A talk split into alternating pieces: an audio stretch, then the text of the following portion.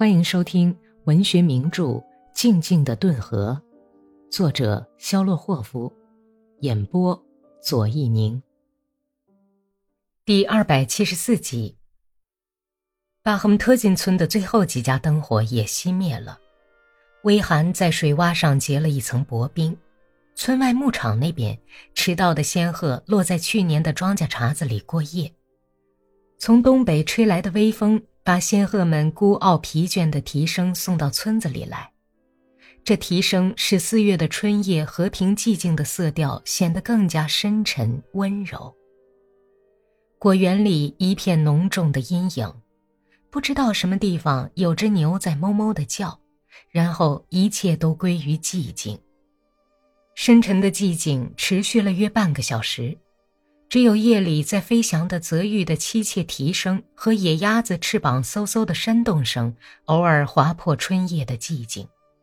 一群野鸭急匆匆地飞向顿河泛滥时留下的可以自由自在栖息的水殿。后来街尽头上传来了人声，闪起烟卷头的红火，可以听到马的喷鼻声和马蹄踏在结了薄冰的污泥上的咯吱声。侦察兵回村来了，这里驻扎着叛军第六独立旅所属的两个连。哥萨克们在村头一户人家的院子里住下，他们闲谈着，把马匹安置在扔在院子当中的爬犁旁边，给他们放好草料。不知道是谁的沙哑低沉的声音唱起了一支舞曲，细心地吐着字句，倦怠缓慢地唱道：“我慢慢地走着。”轻轻的落脚，我满怀旧情去跟姑娘逗乐儿。立刻，一个高亢的伴唱男高音像振翅高翔的鸟一样响起，他压下了嗡嗡的低音，悦耳而富有节奏。姑娘不喜欢逗乐儿，啪的一声打了我一巴掌。我这位哥萨克姑娘啊，就是脾气大。又有几个低音参加了歌唱。歌声的节拍加快了，活泼起来。伴唱的男高音玩弄着高亢的尾腔，逞强的、欢快的唱道：“我挽起右胳膊的袖子，打了姑娘一个耳刮子。哎哎，这个姑娘呆站在那儿不动，脸像红莓果一样艳红。她一面哭一面诉说：你算个什么好郎哥哟？你同时爱七个姑娘，第八个是小寡妇。”第九个是你家的婆娘，第十个才是我。你这个流氓！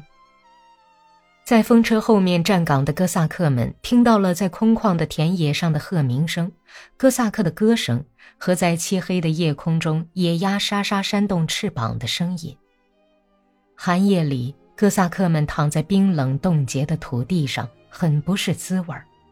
他们既不能抽烟，也不能说话，更不能走动或者打打拳来暖暖身子。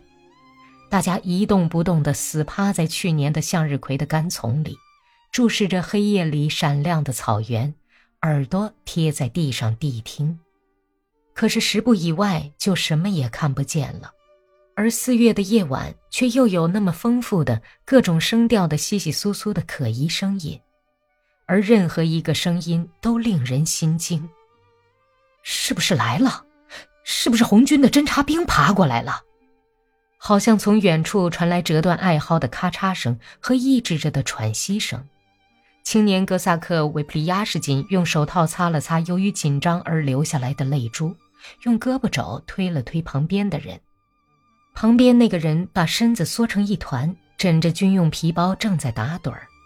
日本造的子弹盒压在他的肋骨上，但是他懒得再动一下，躺得舒服些，也不愿意把夜里的寒气放进裹得紧紧的军大衣襟里去。艾蒿的窸窣声和喘息声越来越近，忽然在维普利亚什金的身旁响了起来。他用胳膊肘撑着抬起身来，困惑不解地透过篱笆似的艾蒿看去，影影绰绰地看出是一个大刺猬的轮廓。刺猬正低着猪似的小脸儿，嘴里哼哧着，有刺的脊背擦撞着干艾蒿茎子，急急忙忙地顺着一道田鼠踪印往前爬。他突然发现，离他几步以外有什么与他为敌的东西，抬起小脑袋，看到了正在注视着他的人。那个人轻松的叹了一口气，悄悄骂道：“鬼东西，真可恶，吓人这一大跳。”刺猬马上把脑袋缩了进去，四条小腿也缩进去，成了个刺球，一动不动的在那儿待了一会儿，然后又慢慢的舒展开身子，用小腿踏着冰凉的土地，像个会滑的灰团一样滚去，在向日葵的枯茎间乱撞，压倒干枯的牵牛花。于是静夜更加深沉，依然是童话般美好的春夜。村子里的公鸡已经叫过第二遍了，天空晴朗起来，第一批星星透过薄薄的云层露了出来。后来风驱散了云片，夜空用无数只金色的眼睛注视着大地。正在这时候。维普利亚什金又听见前面有清脆的马蹄声、艾蒿的窸窣声和什么铁器的铿锵声。没过一会儿，又传来了马鞍子的咯吱声。其余的哥萨克也都听见了，大家都把手指头放到了步枪扳机上，预备。副排长悄悄地说：“满天星斗的天幕上映出了一个像剪影似的骑士的轮廓。”一个人正在缓步朝村子方向走去。站住！什么人？有通行证吗？哥萨克们一跃而起，准备射击。骑马的人举起双手站住了。同志们，不要开枪！有通行证吗？同志们，有通行证吗？全排！等等，只有我一个人，我投降。副排长跑到骑马人的跟前。维普利亚什金抓住马头，骑马的人一条腿从马鞍子上跨过来，下了马。你是什么人啊？是红军吗？哎呀，弟兄们，是红军！他的皮帽子上还有个红星呢。落网了！骑马的人舒展着腿脚，已经是很镇静地说：“请你们把我送到你们的长官那儿去，我有非常重要的消息报告他。我是希尔多波斯克团的团长，是来进行谈判的。”是个团长，弟兄们，打死他！坏蛋，卢卡，让我立刻就把他。同志们，你们随时可以枪毙我，不过首先要让我把我来的目的告诉你们的长官。我再说一遍，这是非常重要的事情。如果你们怕我逃跑的话，请你们把我的武器拿去吧。希尔多波斯克团的团长开始往下解武装带。哎，解下来，解下来！一个哥萨克在催促他。